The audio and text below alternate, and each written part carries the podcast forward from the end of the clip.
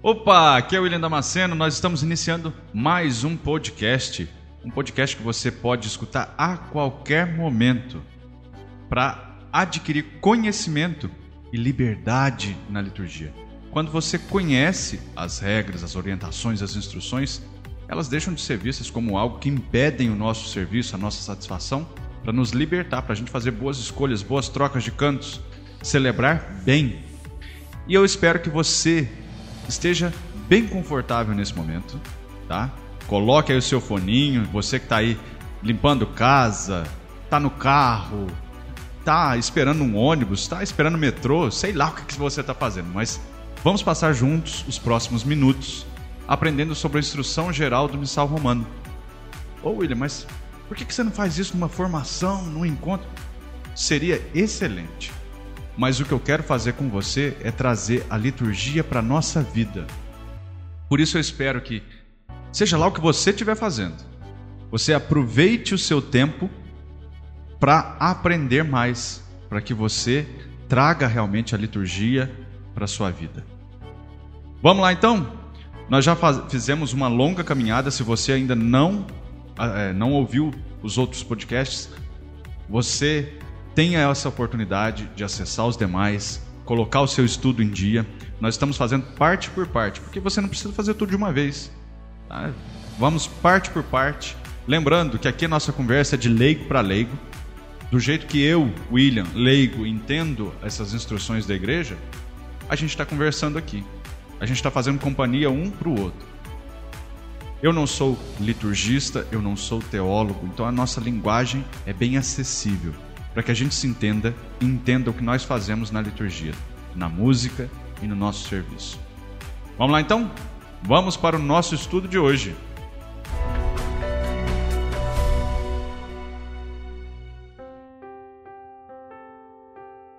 E juntos nós estamos fazendo o estudo da instrução geral do missal romano. Você já sabe, mas não custa lembrar? Nós estamos passando cada artigo. A gente faz uma leitura na íntegra e logo em seguida a gente retoma esse mesmo artigo, passando item por item, tópico por tópico. Aquilo que nos chama atenção, aquilo que tem de destaque, aquilo que envolve o nosso serviço ou aquilo que é importante a gente conhecer. Lembrando que as instruções elas não são específicas sobre a música, mas é interessante a gente conhecê-las para ver o que está no entorno da nossa música, em torno de nós na liturgia. Lembrando também que nós não somos os únicos, nós que cantamos, tocamos, nós não somos os únicos ali na liturgia. Tem vários elementos, a música é um dos elementos. Por isso, a grande importância de conhecer essas instruções.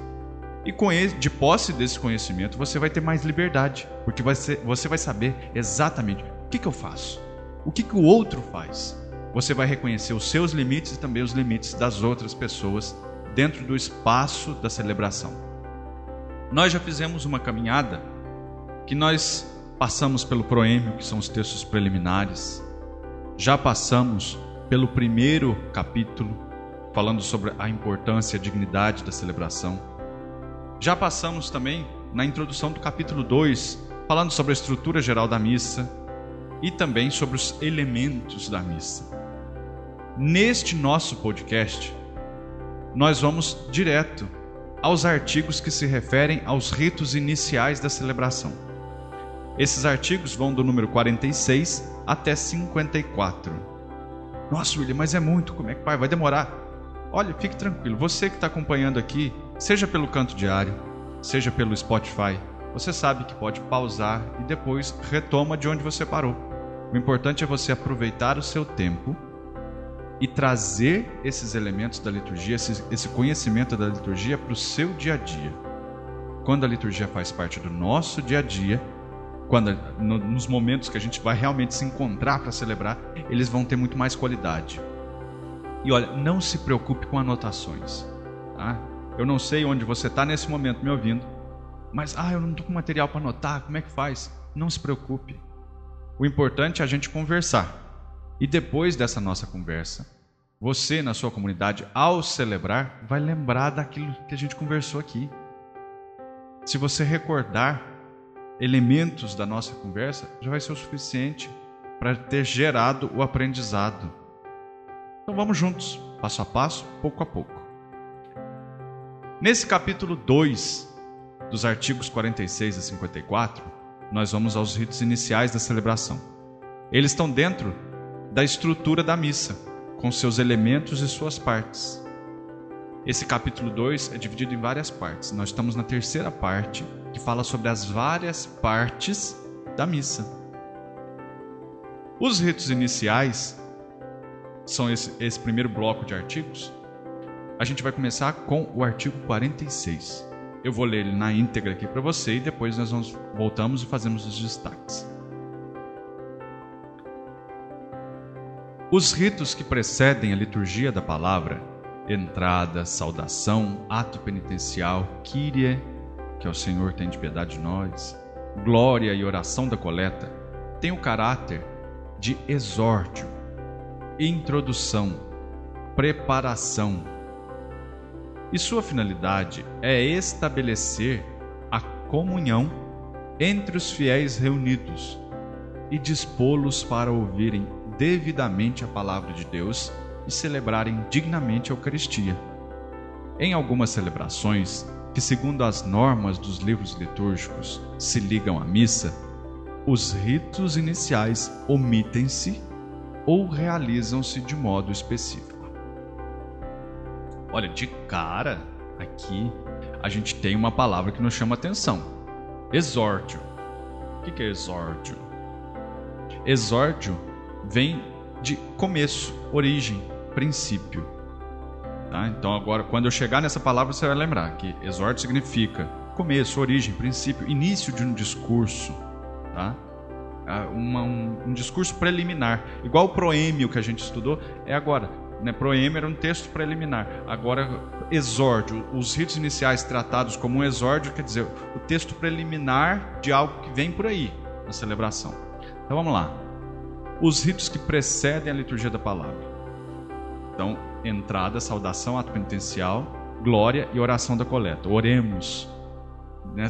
Todos esses ritos, eles têm esse caráter de ser preliminares, introdutórios, preparação esses ritos todos juntos formam uma grande preparação. Para quê? Aí o artigo continua. A finalidade é estabelecer a comunhão entre os fiéis reunidos, a comum união entre os fiéis reunidos. É interessante esse termo também, porque fala que a finalidade dos ritos iniciais é estabelecer comunhão. Então, comunhão, quando a gente enxerga ela só como o momento da comunhão, se a gente enxergar esse momento isolado lá no final da celebração, a gente está com um olhar muito fechado. A celebração com um olhar mais abrangente, a gente percebe claramente que a comunhão está sendo criada desde o início da celebração, essa comum união. Por quê? Nós estamos reunidos, nós vamos ouvir unidos no mesmo lugar, celebrando o mesmo rito, ouvindo a mesma palavra, participando da mesma ceia, em torno do mesmo Cristo. Então, essa comum união acontece desde o início da celebração. E a finalidade dos ritos iniciais é justamente estabelecer esse sentimento de comum união desde o início, para que lá no final da celebração a comunhão se concretize ao recebermos a Eucaristia. Entendeu essa?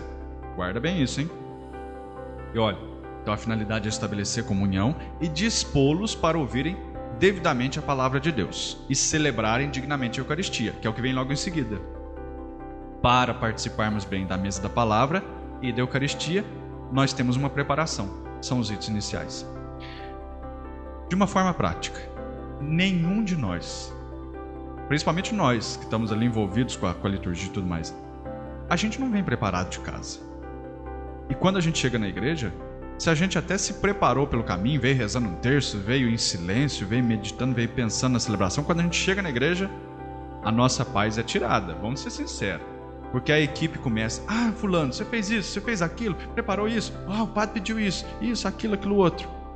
Então, aquela paz de espírito que a gente não tem por causa desse, desse alvoroço causado pela própria equipe, a própria liturgia dá um jeito nisso. E como que ela faz isso? Pelos ritos iniciais bem celebrados. Então, você que canta, você que toca, Perceba que nos ritos iniciais nós temos vários cantos: canto de entrada, a saudação, que é o em nome do Pai, do Filho e do Espírito Santo, pode ser rezado ou cantado. O ato penitencial, que é cantado. O Kyrie, né, que está no, no ato penitencial. O Glória, cantado.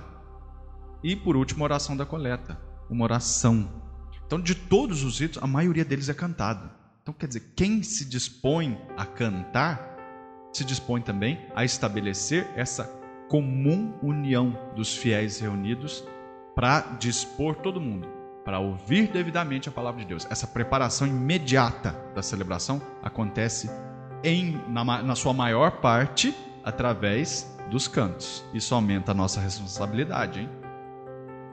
O finalzinho desse artigo diz que em algumas celebrações que, segundo as normas dos livros litúrgicos, se ligam à missa, os ritos iniciais omitem-se ou realizam-se de modo específico. Vamos de, de modo claro e específico vai direto na celebração do Domingo de Ramos. É uma celebração que não começa como todas as outras. Não tem esse rito da procissão de entrada, saudação, ato penitencial, glória e oração. Não.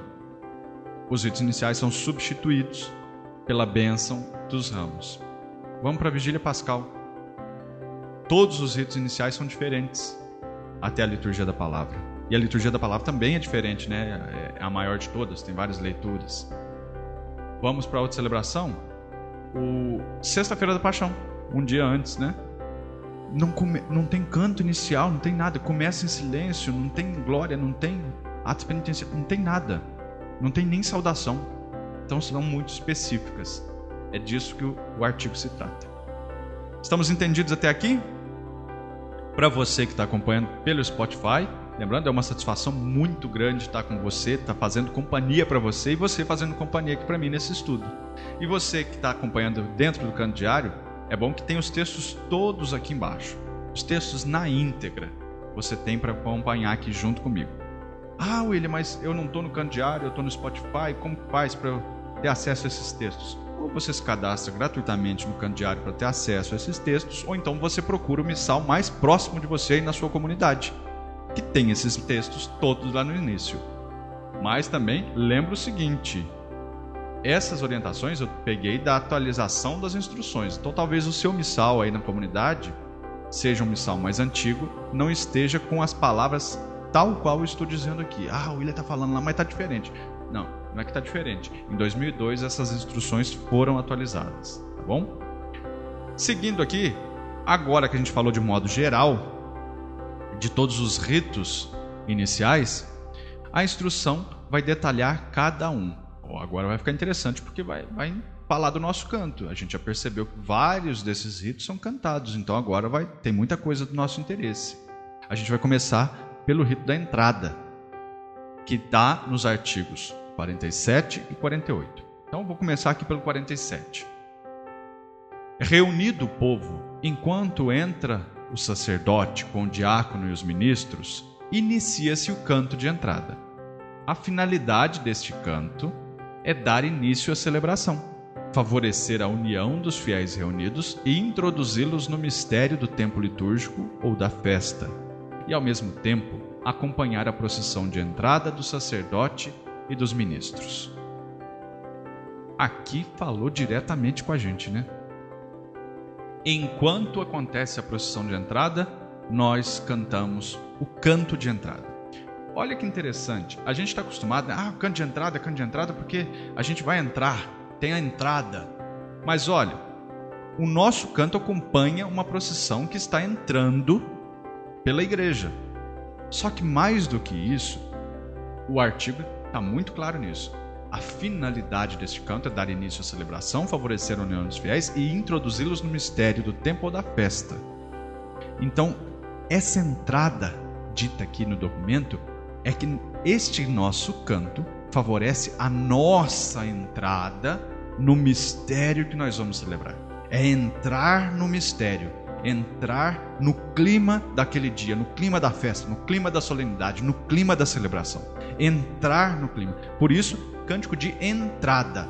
Acompanha a entrada, a procissão que está entrando pela igreja, mas também conduz a todos os participantes, a toda a assembleia, todos nós, aqueles que não estão lá naquela procissão entram no clima daquela celebração, entram no mistério. Esse é o sentido. Guardou isso? Então vamos para o 48 aqui, ó. Artigo 48. Aqui é juntos a gente vai até os 54, hein? Artigo 48. O cântico de entrada é executado alternadamente pela escola e pelo povo, ou por um cantor alternando com o povo, ou por toda a assembleia em conjunto, ou somente pela escola. Confuso, né? Já já a gente explica. Continuando. Pode utilizar-se ou a antífona com o respectivo salmo que vem no gradual romano ou no gradual simples, ou outro cântico apropriado à ação sagrada ou caráter do dia ou do tempo, cujo texto tem aprovação da conferência episcopal. Se não há cântico de entrada, recita-se a antífona que vem no missal, ou por todos os fiéis, ou por algum deles, ou por um leitor, ou pelo próprio sacerdote, que também pode adaptá-la à maneira de admonição inicial. Nossa, que confuso, né? Vamos esclarecer isso aqui? Vamos parte por parte. O, esse artigo 48 começa explicando como que o, o canto é executado. E quando fala aqui de escola, escola e o povo, cantor escola, escola que quer dizer o coro, o coro, a escola de cantores, o coro. Então, quando diz que o canto é executado alternadamente pelo, pela escola e pelo povo, quer dizer coro e povo, coro e povo, ou por um cantor alternando com o povo, solista e povo, solista e povo, ou por toda a assembleia em conjunto. Assembleia canta inteira, canto já conhecido, ou somente pela escola, somente pelo coro, um canto desconhecido. Então, quando a gente fica aí preso, ah, pode esse, pode aquele, ah, mas esse o povo não conhece, esse não sei o que. Não tem desculpa. A instrução é clara, artigo 48 mostra diversas formas de cantar o mesmo canto, seja ele conhecido ou desconhecido. O que é importante destacar aqui é o que a, a, o artigo diz sobre o que nós vamos cantar. A forma ele já falou. Tem formas variadas. A gente vai achar a forma mais adequada para aquele canto e para aquela assembleia. Mas agora vem o que cantar. A antífona com o respectivo salmo que vem no gradual. Que antífona que é essa? Antífona é um versículo bíblico que está proposto no missal. E ele tem um salmo respectivo que completa essa antífona, porque afinal de contas, se você ficar só num, num versículo, tá, mas a, a, procissão vai mais tempo, né? A entrada vai mais tempo. Se você ficar só na antífona, vai, vai enjoar, vai acabar, né? A gente precisa de mais texto. Esse, esse texto adicional, essas estrofes, são retiradas de um salmo que é respectivo àquela antífona. Só que esse salmo não está indicado no missal, está indicado no gradual, que é o livro de cantos oficial da igreja. É o livro de cantos do, canto gregoriano. Ah, mas eu não tenho gradual, eu não tenho o, o missal. Não se preocupe, tá? Não se preocupe. Geralmente os folhetos, os livrinhos de liturgia e até mesmo aqui dentro do candiário eu indico qual é a antífona para você. Então pode ficar despreocupado. E os livrinhos de liturgia, os folhetos, isso aí é coisa que os compositores já estão cuidando. Quando você pega aí um CD, uma, uma publicação oficial, um inário, isso aí já está pronto. Já é uma antífona, ou então um refrão inspirado naquela antífona, com um salmo correspondente. Isso aí é coisa que os compositores já estão cuidando. O interessante de você saber disso é porque a hora que você olhar aquela letra, você vai lembrar: nossa, esse, esse aqui que nós chamamos de refrão, na verdade é uma antífona. Ou então é um texto muito, seme, muito semelhante à antífona. E essas letras aqui das estrofes, que eu vejo como estrofes, na verdade são um salmo. E esse salmo, ele tem relação com a antífona. Mas como que eu sei disso? Nossa, lá no canto gregoriano. E por que o canto gregoriano? Porque o canto gregoriano foi construído ao longo de séculos na igreja séculos. Então não foi uma coisa inventada de uma hora para outra. É por isso que a igreja traz essa indicação. Só que também fala: se eu não vou cantar a antífona do missal com o salmo do gradual, eu posso cantar um outro canto apropriado à ação sagrada. Um outro canto apropriado à ação, ou do dia ou do tempo. Só que aí vem a, a parte interessante, cujo texto tenha aprovação da conferência episcopal que os bispos da região aprovem. No nosso caso aqui no Brasil, qual é a conferência episcopal? CNBB, Conferência Nacional dos Bispos do Brasil. E o que, que a CNBB aprovou? O inário litúrgico. Então, se a gente pega o canto que está no inário, está aprovado, não tem erro. Tá? E ele vai ter essa forma, conforme diz aqui a, o artigo 48, porque os compositores, os letristas já estão tendo esse cuidado de olhar a antífona e o salmo respectivo. Bom? Agora você já sabe disso, facilitou, hein? E olha que interessante, eu achei muito interessante que esse artigo 48 já fala pra gente como a gente pode cantar, né? Várias formas, o que cantar, já explicou pra gente, e agora também vem até a hipótese de não cantar. Quer dizer, se não houver um cântico de entrada, o que, que a gente faz? Recita a antífona que vem no missal. O missal tá lá com o padre. Oh, legal. Se o povo tá com o folheto na mão e o folheto tem antífona, aí vem as formas então de não cantar. A antífona pode ser recitada por todos os fiéis, se todos tiverem a letra em mãos, por alguns deles, se um grupo tiver a letra em mãos, ou por um leitor, vai lá e recita a antífona. Não tem quem canta? Recita a antífona.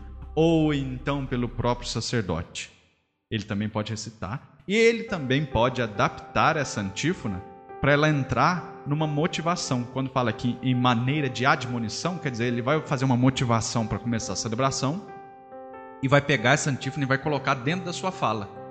Ele vai introduzir ali. Então, vamos dizer que a antífona seja: Vamos à casa do. Que alegria quando me disseram, vamos à casa do Senhor. Então, ao invés dele simplesmente recitar esse texto, ele pode adaptar. Ele vai pegar e, olha, que alegria quando me disseram: Vamos à casa do Senhor. Que alegria estarmos reunidos na casa do Senhor. Isso nos diz esse versículo bíblico. Isso vai nos dizer a liturgia de hoje. Papapá, papapá, e aí vai. Então ele vai e insere essa, essa antífona dentro da sua própria fala. Estamos entendidos até agora? Já passamos artigos 46, 47, 48. 46 foi um panorama, 47, 48 específicos sobre a entrada e a gente sabe que os elementos vão até a oração do dia, a oração chamada da coleta. Agora nós vamos para a saudação do altar e da assembleia. Isso está nos artigos 49 e 50. Vamos lá. 49. Chegados ao presbitério, o sacerdote, o diácono e os ministros saúdam o altar com uma inclinação profunda. Em sinal de veneração, o sacerdote e o diácono beijam o altar, e se for oportuno, o sacerdote incensa a cruz e o altar. Aqui está muito claro, né? Nem precisa de explicação, e eu acredito que enquanto a gente conversava, eu li aqui esse artigo para você, você conseguiu visualizar isso acontecendo na sua comunidade na celebração. Vamos então ao artigo 50. Terminado o canto de entrada. Opa, peraí, não vou nem continuar terminado o canto de entrada. O artigo 50 diz isso. Então quer dizer que o canto de entrada vai até qual momento? Até depois que o sacerdote beija o altar, incensa a cruz e o altar e toma o seu lugar na sua cadeira, ali diante da sua cadeira, da cadeira presidencial. Então agora a gente já sabe até quando vai o canto de entrada. Vai ali depois que a procissão chega, o sacerdote saúda o altar, sacerdote diácono beija o altar, incensa, a hora que ele está na posição ali para começar, aí sim a gente termina o canto de entrada. Isso está no artigo 50, hein? Guarda isso. Terminado o cântico de entrada, o sacerdote de pé, junto da cadeira, e toda a assembleia fazem sobre si o sinal da cruz. Em seguida, pela saudação, faz sentir a comunidade reunida a presença do Senhor. Com esta saudação e a resposta do povo, manifesta-se o mistério da igreja reunida. Depois da saudação do povo, o sacerdote ou o diácono ou o ministro pode, com palavras muito breves, introduzir os fiéis na missa do dia. Aqui está interessante que revelou para a gente o momento daquele famoso comentário inicial, sabe? Tem aí na sua comunidade? aquele comentário e explica, explica, explica e termina o comentário dizendo: De pé, iniciemos a nossa celebração cantando. Olha que interessante, o artigo 50 fala o lugar desse comentário. depois do canto de entrada, depois que todos fazem o sinal da cruz, o sacerdote faz a comunidade sentir é, se sentir reunida na presença do Senhor e com essa saudação e a resposta do povo manifesta-se o mistério da igreja reunida. Depois da saudação do povo, o sacerdote, o sacerdote ou o diácono ou um outro ministro pode com palavras muito, muito breves introduzir os fiéis na missa do dia. Pode. Quando a instrução diz que pode, também quer dizer que não pode. Pode ou não pode. Quer dizer, não é obrigatório. Não é obrigatório. Então o lugar desse comentário inicial seria depois da saudação. Em nome do Pai, do Filho e do Espírito Santo também. Bendito seja Deus que nos reuniu no amor de Cristo. Lembra dessa resposta? Aí depois disso, aí vem o padre ou o diácono, faz ali aquele breve comentário. Hoje nós vamos celebrar o quinto domingo do tempo comum. Jesus nos ensina isso, isso e isso. Vamos nos dispor a celebrar bem este dia, para que essa celebração produza os frutos espirituais que esperamos. Agora, de modo de coração contrito e confiante, né? e aí entra no ato penitencial. Isso o sacerdote ou diácono. Aí fala, ou outro ministro. Então, se tiver ali um breve comentário, qual que é o lugar dele? Nesse momento palavras muito breves. Tem gente que faz um testamento, uma folha. Você fica ali lendo, lendo, lendo, lendo, lendo. Nossa, não acaba. O comentário antes da missa seria como contar o final do filme antes da gente entrar no cinema, sabe? Você entra quando vê o comentarista já te contou tudo, já, já falou mais que Jesus no Evangelho e de repente já revelou tudo. Ah, então você não precisa nem participar mais. Você já sabe tudo que vai acontecer. Você não foi introduzido no ministério da celebração. Né? Alguém te contou o que vai acontecer. Diferente de ser introduzido como propõe a instrução número 50. Vamos agora para o ato penitencial, que é o artigo 51. Em seguida, o sacerdote convida ao ato penitencial, o qual, após uma breve pausa de silêncio, é feito por toda a comunidade com a fórmula de confissão geral e termina com a absolvição do sacerdote. Esta absolvição, porém, carece da eficácia do sacramento da penitência. Ao domingo, principalmente no tempo pascal, em vez do costumado ato penitencial, pode fazer-se, por vezes, a bênção e aspersão da água em memória do nosso batismo. Vamos lá. Vamos destacar aqui que tem uma parte que interessa muito para a gente. Em seguida, em seguida do que? Daquela motivação do padre, né, depois da saudação, o sacerdote convida para ato penitencial. O sacerdote convida. O qual, após uma breve pausa de silêncio, é feito por toda a comunidade com uma fórmula de confissão geral. Nós temos três fórmulas para participar bem do rito penitencial. A primeira é aquela: confesso a Deus Todo-Poderoso que a gente pode rezar ou cantar. A segunda que é o tem de compaixão de nós, Senhor, porque somos pecadores. Manifestai, Senhor, a vossa misericórdia e dai-nos a vossa salvação. É bem curtinho. E a terceira que são aquelas, invocações: Senhor, que vieste salvar os corações arrependidos, tem de piedade de nós. Cristo, que, para papá, tem de piedade de nós. Senhor, que, papá, tem de piedade de nós. Tá. O que importa aqui para a gente? A instrução número 51, o artigo 51, diz que tudo isso, tanto confesso quanto tenho de compaixão, quanto as invocações, começam após uma breve pausa de silêncio. Então, essas fórmulas, quando elas são cantadas, cabe a nós, cantores, instrumentistas, respeitar essa breve pausa de silêncio. Que, que tem muita gente fazendo? Ó, que eu sei, eu tô vendo aqui na internet muita gente fazendo isso. O padre mal termina a motivação, já tá lá o instrumentista dando um acorde, fazendo introdução e tal, sem essa pausa de silêncio. É um momento de recolhimento, é um momento de contrição. Mas você tá lá, fazendo introdução, já tá preparando o canto, já começa a cantar de uma vez.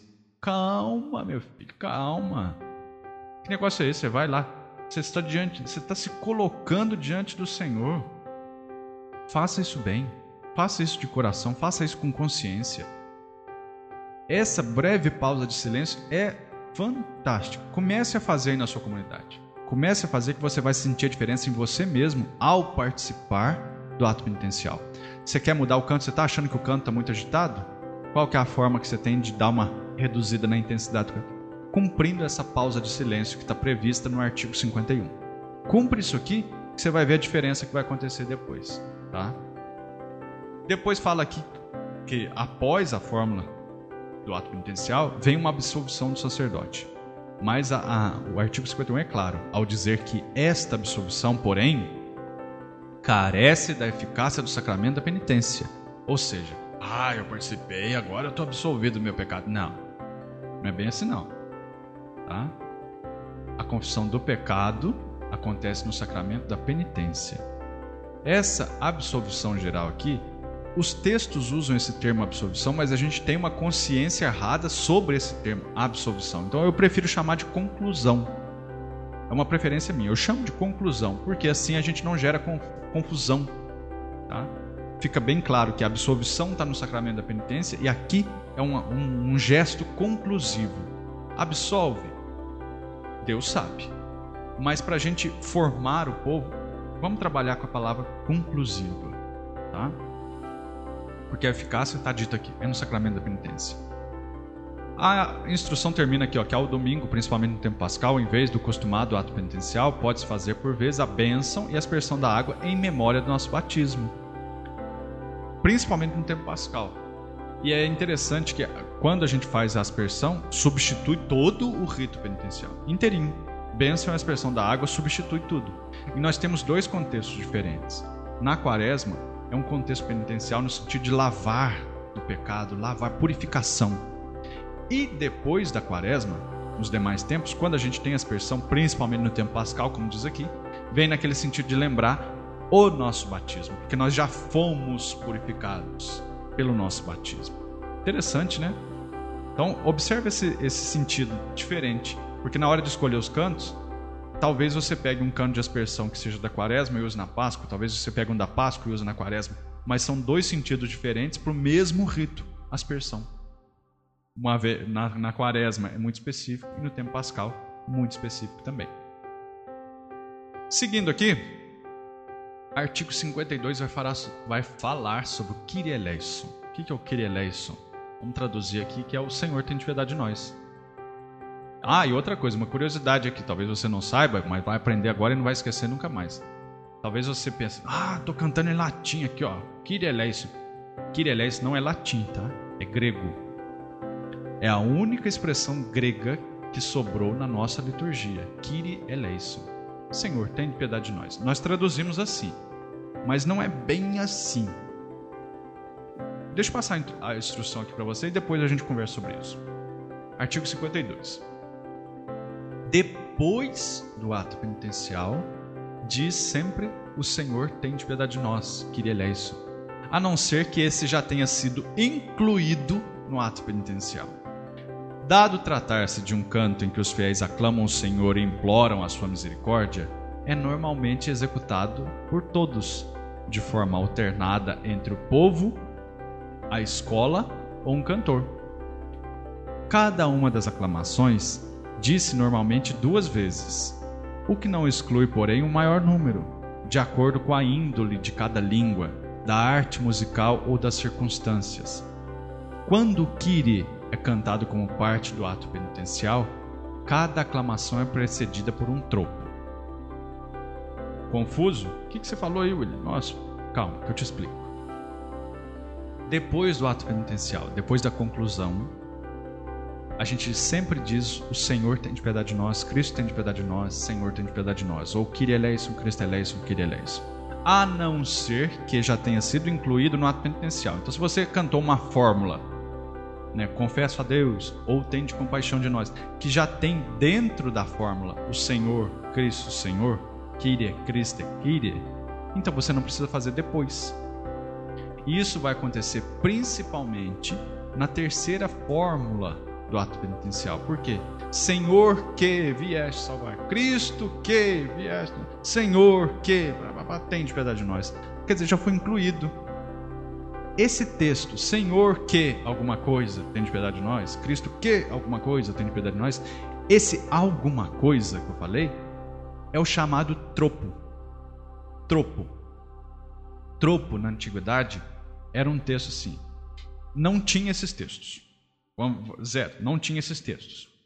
Mas era uma melodia tão bonita e tão longa para fazer os, o Kyrie, né, com as vogais, subindo, descendo, todo melismático, ornado, que para guardar esses ornamentos vocais, o povo criava letras de acordo com aquela celebração.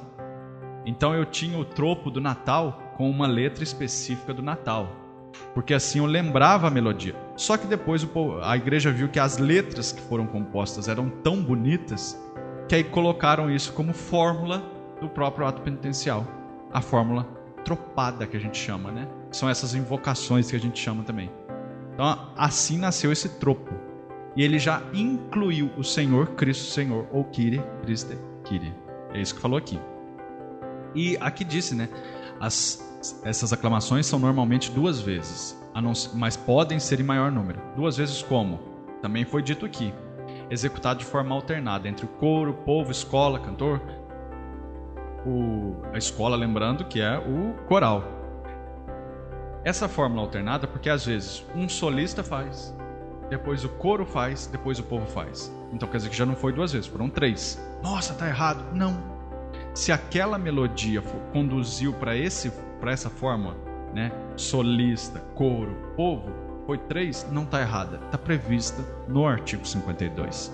Mas isso depende da índole de cada povo, está escrito aqui, de cada língua, da arte musical ou das circunstâncias. Ou das circunstâncias. Qual que é o normal? Duas vezes. Alguém canta e a assembleia repete. Essa é a forma. Eu falei que ia comentar com você a respeito do Kireleison, né?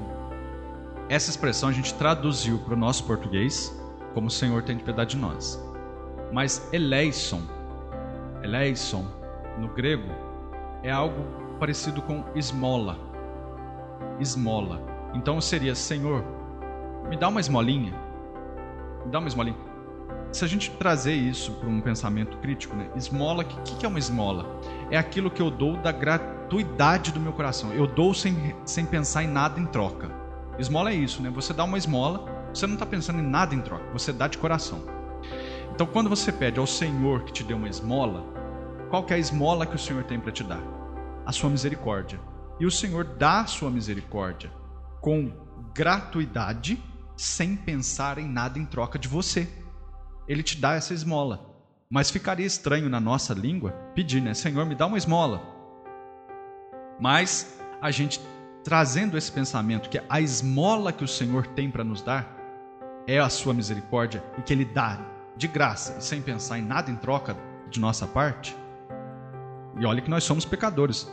A gente tem depois gera essa consciência de, de gratidão pela esmola recebida e a gente procura não pecar mais. Mas o Senhor, ele dá a misericórdia e pronto, acabou. Ele dá a sua esmola. Então, Kyrie eleison seria isso. Kyrie eleison, Senhor, me dá sua esmola. E não só isso. Eleison, no grego, também tem esse, esse mesma, essa palavra, lembra, tem o mesmo radical, as mesmas, a mesma base da palavra Elion. Elion. Elion, talvez você lembre de uma marca de óleo. E realmente, Elion é óleo em grego. Elion, Eleison, Elion, Eleison. Elion seria a mesma, como tem a mesma base, dá-se a ideia de que o Senhor nos passa esse óleo. O óleo no passado era usado para curar feridas. Se a gente olhar as passagens bíblicas que falam de óleo, o óleo era usado para curar feridas, tanto que a gente tem o óleo dos enfermos. Então, quando a gente pede ao Senhor a sua esmola e Ele dá a sua misericórdia como esmola, a sua misericórdia é para nós como um óleo que cura a nossa ferida. Qual ferida? A do pecado. Então é, é isso. Senhor, Kiri, eleison. Quando você repetir isso aí, cantando ou rezando na sua comunidade, você vai lembrar dessa nossa conversa aqui. Você vai lembrar de pedir ao Senhor essa esmola, que é a misericórdia dele. E você vai lembrar do Senhor passando em você o óleo da sua misericórdia, porque Ele quer te curar de todo o pecado, de toda a ferida que o pecado te causou. Eita, falei demais, né? Vamos lá que a gente está quase acabando. Fica comigo, falta só dois artigos para a gente terminar. Foi profundo, né? Tomara que você lembre disso depois. Agora, depois do ato penitencial, depois do Kiri, é claro, vem o Glória. Artigo 53. O Glória é um antiquíssimo e venerável hino com que a Igreja, congregada no Espírito Santo, glorifica e suplica a Deus e ao Cordeiro. Não é permitido substituir o texto deste hino por outro. É começado pelo sacerdote, ou, se for oportuno, por um cantor, ou pela escola, e é cantado por todos em conjunto, ou pelo povo alternado com a escola, ou só pela escola se é cantado, se não é cantado, é recitado ou por todos em conjunto ou por dois coros alternadamente. Canta-se ou recita-se aos domingos fora do advento e da quaresma, bem como nas solenidades e festas e em particulares celebrações mais solenes. Vamos lá, que isso aqui é uma dúvida da maioria das pessoas que tocam e cantam. Primeiro, glória ao canto antiquíssimo e venerável com que a igreja congregada no Espírito, ó, presta atenção, congregada no Espírito, glorifica e suplica a Deus e ao Cordeiro. Quem é o Cordeiro de Deus? Jesus. Então aqui a gente percebe a Trindade reunida. É um hino antiquíssimo. Qual foi a primeira vez que a gente tem um registro do canto Glória? Na noite do nascimento de Jesus. Quem cantou pela primeira vez? Os anjos. Os anjos cantaram Glória. O início do Glória é o canto dos anjos. Tanto que a, orientação seguinte, olha só, não é permitido substituir o texto destino por outro. Por que, que não é? Você acaso tem autoridade de trocar o texto que foi cantado por anjos de Deus? Você não tem. Eu também não tenho. Ninguém tem. Não tem como. Nós vamos trocar o que os anjos cantaram? Não dá. E olha que tem gente trocando, hein? Ah, você, você, você já cantou outros, outros textos aí, né? Tô de olho, hein? Tô te ouvindo, hein? Então, olha, não é permitido substituir. Artigo 53 da Instrução Geral do Missal Romano. Guarda isso que aí acabou. É começado pelo sacerdote, ou, se for oportuno, por um cantor. Começa, glória a Deus nas alturas, e segue. Ou pela escola. Quem é a escola? O coro. Ou é cantado por todos em conjunto, quando todo mundo já sabe a melodia canta. Então aqui falou da forma, tá? ainda deixou opções, alternando o coro com o povo ou só o coro, várias formas diferentes, desde que se mantenha o hino. Hino é hino. Pensa no hino nacional. A gente não troca a letra dele por outra letra. A gente não troca. É um símbolo nacional. O hino de louvor, o glória a Deus, é em forma de hino. Se ele tem essa forma de hino, quer dizer que ele não pode ser trocado. Ah, William, mas tem aquela letra que o pessoal fala da CNBB. Então tá. Vamos parar e pensar. Tá errado? Não sei. Não vou saber te responder. Porque até hoje eu vejo lá letra autorizada pela CNBB, mas eu não vi o documento que autoriza o uso dessa letra. Se é algo que me gera dúvida, e olha que está gerando dúvida até para mim. Então eu não recomendo.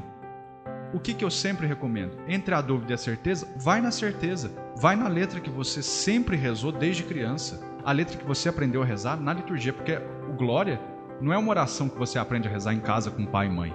É o tipo de oração que você só aprende na comunidade. É na comunidade, celebrando em comunidade, que você aprende a letra da oração do glória. Você aprende a cantar o glória. Então, se você aprendeu na comunidade e hoje você canta para a sua comunidade, é mais do que a sua obrigação cantar aquilo que você, a forma que você recebeu. Porque senão você recebeu de uma forma e depois canta de outra, não dá. E essa questão ainda da CNBB e tudo mais. Ah, a CNBB autoriza, tudo bem. Então a CNBB autoriza. Só que penso eu, penso eu, isso é um pensamento meu, William, tá? Você tem a oportunidade de cantar o mesmo canto que a igreja no mundo inteiro canta ou então você vai cantar um canto que só se canta aqui no Brasil, por uma questão de métrica, poesia e música. Você tem essas duas opções. Tá errado? Não tá. CNBB então autoriza? Tudo bem, CNBB autoriza. Mas você tem você precisa criar esse pensamento crítico. Você está incluído na igreja, você quer preservar a comum união com a igreja do mundo inteiro? Ou você quer cantar aquilo que é daqui? Ah, o daqui me gera dúvida. Eu não sei se está certo, se não está. Se te gera dúvida, vai na certeza. Canta aquilo que você aprendeu a rezar, que não tem erro, tá? Isso é um conselho meu para você. Olha, aqui também disse, né, no artigo 53, falou quando não é cantado, ele é recitado, tá? De várias formas também. E disse quando ele é cantado. Nos domingos, sempre aos domingos e festas, mas aos domingos fora do advento e da quaresma. Tempos de preparação, tempos fortes de preparação para grandes festas, não tem glória. A gente abstém, ele omite o glória, guarda ele para deixar ele mais exultante quando a festa, quando a solenidade chega. Tudo tranquilo até aqui? Tô vendo aí que você, nossa, você tá firme, hein? Tá firme aqui comigo. Já estamos acabando, tá? A gente já passou de 45 minutos aqui do nosso da nossa conversa, mas a gente já está terminando. Falta só a oração da coleta, a oração do dia, que é o artigo 54. Em seguida, o sacerdote convida, em seguida o quê? Em seguida a glória, o sacerdote convida o povo à oração. Oremos. E todos juntos, todos juntamente com ele, se recolhem uns momentos em silêncio a fim de tomarem consciência de que se encontram na presença de Deus e poderem formular interiormente as suas intenções. Então o sacerdote diz a oração que se chama da coleta, pela qual se exprime o caráter da celebração. Segundo a tradição antiga da igreja, a oração é dirigida habitualmente a Deus Pai por Cristo no Espírito Santo e termina com a conclusão trinitária. Então o missal apresenta as fórmulas de conclusão né, que a gente tem por nosso Senhor Jesus Cristo, no vosso Filho, na unidade do Espírito Santo. Amém. Sempre assim, tem as fórmulas para o padre escolher ali no missal. E o povo associa a essa súplica e faz a sua oração com aclamação. Amém. Concor Amém é esse, não tem uma tradução específica, mas quer dizer, eu concordei com tudo que ele falou, sabe? É tipo isso. O padre dirigiu a nossa súplica, ele em nosso nome, como presidente da celebração, ele dirigiu a súplica a Deus. E a gente, concordando com o que ele diz, diz amém, diz ou canta, tá? Na missa sempre tem só uma oração da coleta, só uma. Sempre uma. Os países de língua portuguesa, as orações concluem todas do mesmo modo, né? Por nosso Senhor Jesus Cristo, vosso Filho, que é Deus convosco na unidade do Espírito Santo. Amém. Ou então, Ele, que é Deus convosco na unidade do Espírito Santo. Amém. Vós que sois Deus com o Pai na unidade do Espírito Santo. Amém. Tá? Então a gente tem sempre algumas fórmulas ali. O que, que nos chama a atenção aqui? A, a, esse nome dela, né? Oração da coleta. Por quê? Esse breve instante de silêncio que é feito entre o oremos e a oração, é a hora que cada um apresenta a sua intenção e o presidente, em nome da Assembleia, vai fazendo a coleta dessas intenções para apresentar a Deus. Ele coleta as intenções e apresenta a Deus como uma súplica comum. É um texto comum, quer dizer. E a gente concorda, né? A gente apresenta a nossa intenção de coração no silêncio o presidente faz uma oração comum, apresentando todas essas orações e a gente concorda que ele apresentou as nossas intenções através daquela oração, respondendo ou cantando Amém. Tá feito? Eita, nós, hein? Fomos aqui, fizemos uma caminhada do artigo 46 ao 54, passando pelos ritos iniciais. No nosso próximo encontro, no nosso próximo podcast, nós vamos dos 55 ao 71. Nós vamos fazer a liturgia da palavra. Lembrando que você não precisa escutar tudo de uma vez. Eu sei que, é, é, ainda mais passar esses artigos da igreja, imagina numa formação presencial, isso seria muito maçante, né? Fazer um estudo desse seria maçante. Então, por isso que eu estou colocando aqui em áudio, para que você acesse a hora que você quiser. Para que a gente faça companhia um para o outro, lendo e meditando, destacando aquilo que faz sentido para nós e conversando de leigo para leigo. Nada muito aprofundado, teológico, litúrgico. Algo simples, para que a liturgia, realmente, as instruções façam parte do nosso dia a dia. Foi muito bom estar com você nesses minutos todos aqui. Nossa, um, um, grande podcast. Eu espero que você tenha aproveitado o seu tempo, que o seu café tenha sido gostoso enquanto você esperava, que você tenha conseguido terminar de limpar a casa, que você tenha pego o seu ônibus e chegado ao seu destino. E eu vou te esperar aqui, porque nós temos sempre essa paradinha aqui, esse nosso ponto de encontro. Que eu vou esperar você para a gente fazer mais uma caminhada, para que a gente possa dar mais passos rumo ao aprendizado da boa celebração. Um grande abraço para você, eu vou te esperar no próximo. Tchau, tchau.